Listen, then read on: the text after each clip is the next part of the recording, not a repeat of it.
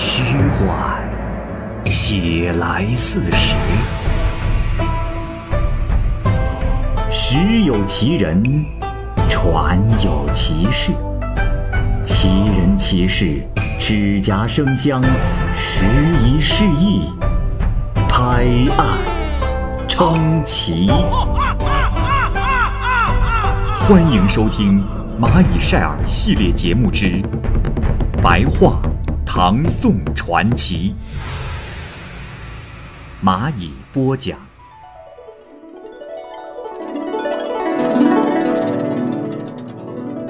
萧志忠，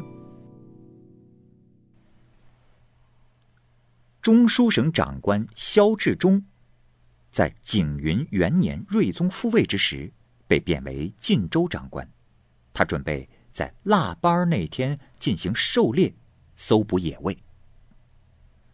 初七那天，有人在雪山打柴，不巧得了很重的疟疾，不能归家，于是便藏身在岩洞之中，不住的呻吟。拂晓时分，忽然呢，打柴人听到有人的动响。于是他以为强盗来了，便趴伏在树林之中。此时月色明朗，打柴者见有一人，身高丈余，鼻上生有三角，身上披着豹皮，目光有如闪电，面向山谷，是大声的嚎叫。当即就有老虎、野猪、犀牛、野鹿、狐、兔。鸟类等等等等的动物纷至沓来，围绕在这个常人身边，聚集的地方啊，遮盖了地面，竟有百余步宽。于是常人宣告说：“上天有令，诸位听命。我乃北方地府使者，奉玄冥帝君之命，特此前来宣布：明日是腊八时节，萧长官需应时狩猎。”尔等中间有若干数应该中箭而亡，若干数应该被枪刺死，若干数应该被网捉住，若干数应该死于棒下，若干树应该被狗咬死，若干树应该被鹰捉去。说罢，只见这些群兽都趴在地上，身体颤抖，像是在请求饶命的样子。老虎和老鹿两个屈膝下跪，向常人哀告道：“大人呐，我们这些微薄之命，送死也是应该的。只是萧长官是一位仁慈的人，并非是要杀害我等性命，不过是为了应时而为罢了。大人。”可否设置点什么障碍，使他打消狩猎的念头啊？难道使者大人就没有什么办法可以救我们一命吗？使者回答说：“哎，诸位兄弟，并不是我想杀死各位，我也只是奉命宣布行名。至此，我的任务已经完成。至于以后的事，啊，任随各位自己想办法解决。”不过，我听说东谷的严四兄很有谋略，各位可去向他求助。这群兽闻言，便轮番欢叫了起来。使者便向东而行，群兽纷纷跟随在后面。这时，打柴人的疟疾也见轻了，便尾随在后，想偷看一个究竟。到了东谷之后。打柴人看见有茅舍树间，有一位戴着皇冠的人住在里面，架上呢挂着一张虎皮。这时，此人正在酣睡，听见有人来了，一惊而起，见是使者，便说：“哎呀，是先生来了，阔别已久，甚是想念呐。呃，不知先生今日到此。”莫非是宣布腊日行明之事吗？使者回答说：“啊，先生所言不错，这群兽都想请四兄救命呢，还请四兄替他们筹划筹划吧。”这老虎、老鹿听了使者之言，便连忙下跪哀恳：“黄官人说道：“诸位快快请起。呃，我听说，萧长官每次驱遣士卒，都很关心他们的饥寒。若是能请到藤六降雪，巽二刮风，他会因天气而不再打猎了。”这里解释一下，藤六指代的是雪神，巽二指代的是风神。另外。我昨天收到了藤六的一封信，知道他已丧妻，且又听说他把全家五娘子要来做了歌姬，但这位五娘子生性嫉妒，已经被废除了。所以说，诸位若是能找到美女送与藤六，那么大雪便会即刻降下呀。呃，至于训二。他好酒，如果诸位能弄到美酒贿赂于他，那大风也就立即刮起来了。这时，有两只狐狸听了，自称善妹，能够办好这两件事情。他们说：“此事我俩去办。那河东县尉崔芝芝的三妹妹，贤惠娇丽；另外，绛州司户善酿造，他的妻子又正好临产。”这家中定有好酒。说罢，二虎便分头而去。众兽见此情景，都不禁的欢叫了起来。黄官人又对使者说道：“小弟有所不知啊。回想起我严寒志在仙府之时是多么的得意，竟没料到沦落为兽身长达千年。”每日心情抑郁是颇不得志啊，因此曾写过一首叙怀诗。说着，便吟诵道：“昔为仙子，今为虎，流落阴崖足风雨，更将斑翠披于身，千载空山。”万般苦啊！接着又说：“如今我折期已满，还有十一天，便可返回仙府了。长期住在此地，现在又要离别而去，倒真是有些留恋之情。我便在壁上题上几句话，以使后人知晓我曾在此居住过。”于是便在北壁上题写道：“下选八千一甲子，丹飞先生严寒志，折下中天北班阁。六十甲子，血石剑隐，侧元佑下竹界。景云元寺，生太医。”这时打柴人。正在隐蔽处偷听偷看，他曾经读书识字，见了之后啊，就都记在心里。过了好一会儿，这老狐狸背着一个美女而至，这个美女才十五岁，正用红袖饰目，虽然没有梳洗，仍然显得很娇美。另一只狐狸则背着两瓶美酒而回，香味浓郁。严寒志便将美女和美酒。各装入一个囊中，又以朱笔写了一道符，用口寒水一喷，这两个袋囊便腾空飞去。大差人啊，害怕被他们发觉，便悄悄地寻路回家去了。这时天还未亮，可是风雪大作，整整下了一天，才风停雪止。因此，萧长官就不再去打猎了。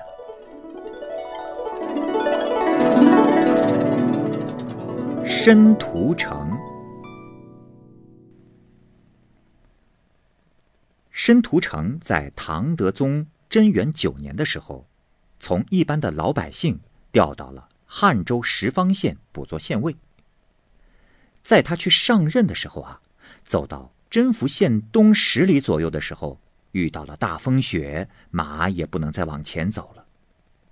路边呢有座茅草屋，屋中烟火是特别的暖和。申屠成呢就走了进去。屋中有一个老汉，一个老太婆，还有一位姑娘，正围着炉子坐着。这个姑娘年龄是十四五岁，虽然头发有些蓬乱，衣服有点脏，然而雪白的皮肤、花瓣似的脸，一举一动是实在是妩媚可爱。老汉和老太婆呢，看到了申屠成走进来，就立刻起身说道：“啊，客人冒雪而来，一定很冷吧？呃，请进来烤烤火。”申屠城在这儿坐了很长的时间，天色也越来越晚了，风雪还是没有停止的意思。申屠城就说：“啊，实在是过意不去，叨扰二位了，只是……”往西去离县城还十分的遥远，这天气又不好，哎，请让我在这儿住一晚上吧。这时，老汉和老太婆说：“呃，公子啊，只要你不嫌弃我们这里茅屋简陋，那就住吧。”申屠成呢，于是解下了马鞍，打开了行李。那少女见了客人。重新梳洗打扮起来，从帘子后边出来，洒脱美丽的姿态啊，比刚才是增加了一倍。又过了一会儿，老太婆从外面拿酒壶进来，放在火前暖着，对申屠成说：“来，公子，你冒着严寒而来，先喝一杯挡一挡寒气啊。”申屠成呢，作揖谦让道：“啊。”晚辈实在不敢，应该先从主人开始。于是老汉就按座次行酒，申屠成呢应当坐在末位。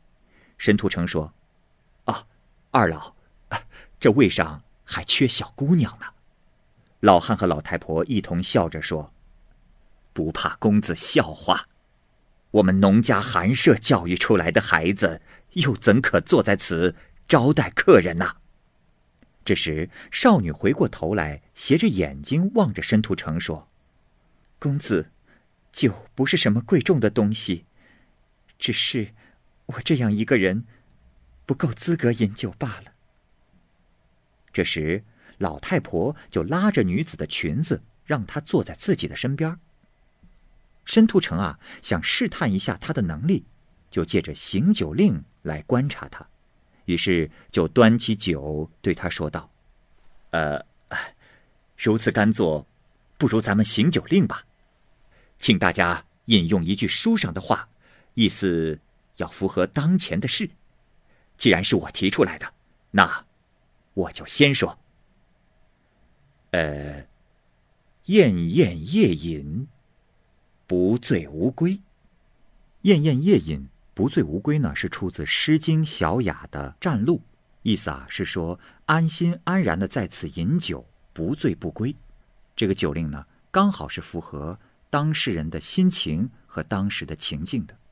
这时，女子低着头，微笑着说：“天色如此，归意何往哉？”意思是风雨交加，你还能去哪儿啊？不一会儿，就轮到了女子行酒令了。女子回申屠城的酒令说：“风雨如晦，鸡鸣不已。”女子的这个酒令呢，出自《诗经·正风·风雨》。这首诗啊，后面还有两句：“风雨如晦，鸡鸣不已。既见君子，云胡不喜？”意思是说，风雨交加，天昏地暗，鸡叫个不停。已经见到了君子，怎能不使我无限的欢喜呢？这个酒令啊，又暗暗的契合了当时女子的心情和当时的氛围，同时呢，也暗暗的向申屠成进行了表白。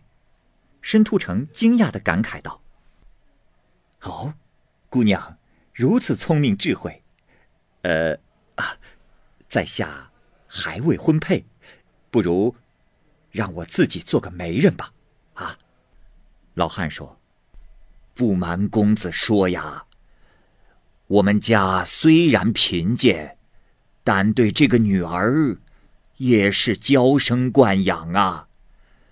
呃，之前有很多过客都拿着金银布帛前来求婚，我们老两口总是不忍心让他离开我们，就没有答应。如今像您这样的贵客也来求婚，我们又怎么敢不答应呢？就把他托付给你了。然后申屠城行了做女婿的大礼。又把行囊中所有的钱都赠送给了二老，老太婆一点也没要，只是说：“哎，女婿呀，只要你不抛弃我们这个贫寒家庭出身的女儿，就可以了。这钱财啊，拿回去过日子吧。”第二天，老太婆又对申屠成说：“女婿。”此地太过偏僻，又无邻居，房子低矮潮湿，不宜久留此地呀。我那女儿既然已嫁给了你，你就可以带她走了。就这样，又过了一天，他们叹息着相互告别，申屠成就让女子骑在自己的马上，带她走了。申屠成到任之后啊。这俸禄特别的微薄，妻子想方设法的支撑着这个家。他和宾客交往不到十天的功夫，就获得了很高的赞誉，而夫妻间的情谊呢，是更加融洽了。他对于和睦亲族、抚养外甥侄子以及对待仆人都很周到，能得到他们的欢心。后来，申屠成任满将要回老家，他们呢？已经有一个男孩和一个女孩了，都特别的聪明敏慧。申屠成是更加的敬重他，曾做了一首诗，送给妻子：“一关残梅拂，三年愧梦光。此情何所欲？川上有鸳鸯。”他的妻子整天吟咏背诵。好像这心中已有了贺诗，但并未出口，就常对着申屠成说：“做了妻子的规矩，不能不知书。如果要作诗，反倒降了身份，像做妾一样了。”后来，申屠成离任之后，就举家回到了秦地，路过利州，到了嘉陵江畔，坐在草地上休息。申屠成的妻子。惆怅的对他说：“前些日子，你赠送给我一首诗。其实，我当时就有了另一篇相贺，可始终没有打算给你看。今天，遇到了如此的景物，我也不能沉默了。于是，就吟咏了他所作的诗：‘琴瑟情虽重。’”山林，志自深。长忧时节变，辜负百年心。这首诗大致的意思啊，是说虽然你我情谊深重，但是啊，我的志向或者我心所向往的，其实是山林，真害怕辜负了你。吟咏完了之后啊，女子。悲伤流泪了好久，好像是在怀念着什么。申屠成说：“啊，娘子，诗倒是做的挺美的，呃，不过为何想山林？啊，若是想父母，即刻就到娘家了呀，何必悲伤哭泣呢？这人生姻缘、事业等等，都是前生注定的，娘子，莫要再伤心了。”后来，又走了二十多天。来到了妻子的娘家。这草屋依然存在，但里边已经没有人了。申屠成和妻子就在此屋内住宿。申屠成的妻子深深的思慕，是整天的哭泣。申屠成在墙壁角落里的旧衣服堆中，发现了一张虎皮，已经积满了尘土。妻子看见之后啊，就忽然大笑着说：“啊，真不知。”这东西还在这里呀！于是，披在了身上，立即就变成了一只老虎，张牙舞爪，咆哮着冲出了房门。申屠成惊恐万分地跑开躲避。后来，他领着两个孩子寻找那老虎的去向，望着山林大哭了好几天，也不知道他的娘子去了什么地方。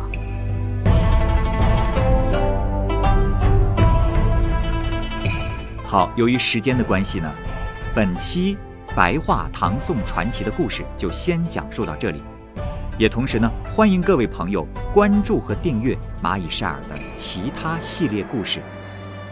我是蚂蚁，我们下期节目见。